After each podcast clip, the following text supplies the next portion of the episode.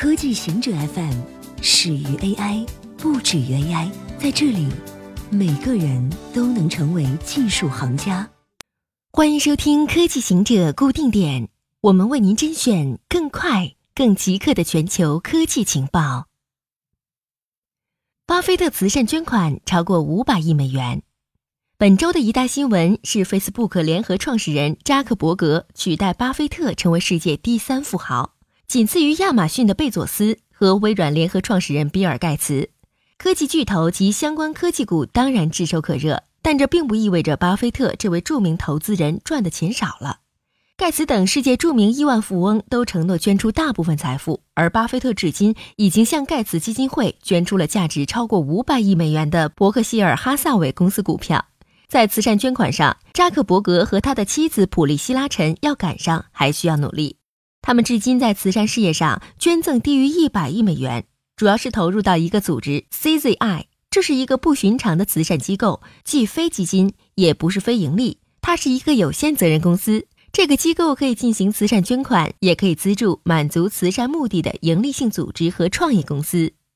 全球多地气温创下高温新纪录，热浪席卷北半球。在英国，一位行人的脚被融化的柏油困住，需要拨打紧急救援服务。从夏季气温通常适宜的爱尔兰、苏格兰和加拿大，到炙热的中东，到南加利福尼亚，北半球的许多地方都见证了创纪录的高温。加拿大广播公司报道称，魁北克南部在经历创纪录高温之后，至少有五十四人死亡。在北冰洋沿岸的北西伯利亚，模型分析显示，七月五日出现了超过九十华氏度的高温，比正常气温高出四十华氏度。在阿尔及利亚的一个城市，气温达到了一百二十四点三华氏度，五十一点三摄氏度，打破了之前非洲高温记录一百二十三点三华氏度，五十点七摄氏度。上个月，中东阿曼城市两个整天全天气温没有低于一百零八点七华氏度，四十二点六摄氏度。HTC 产品销量暴跌。过去几年，在智能手机市场挣扎不已，以至于将部分手机业务出售给搜索巨人的 HTC 公司的自身情况没有出现任何好转。该公司在今年六月的销售额暴跌百分之六十八，这一表现在过去两年里是最糟糕的。HTC 在今年已经进行了多轮裁员，最新一次裁掉了大约一千五百人，占到了公司全球员工总数近四分之一。负责手机业务的总裁张嘉林 c h e r l i n Chang）。已在今年二月辞职。分析师认为，HTC 的高端产品无人问津，中低端产品又缺乏竞争力，没有性价比，导致了销量的不断下滑。中科大实现十八个量子比特的纠缠。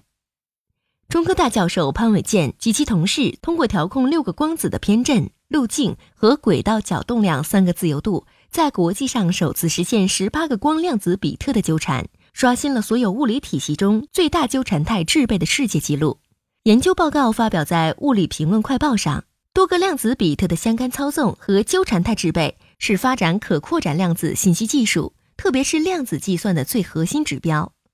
量子计算的速度随着实验可操纵的纠缠比特数目的增加而指数级提升。然而，要实现多个量子比特的纠缠，需要进行高精度、高效率的量子态制备。和独立量子比特之间相互作用的精确调控，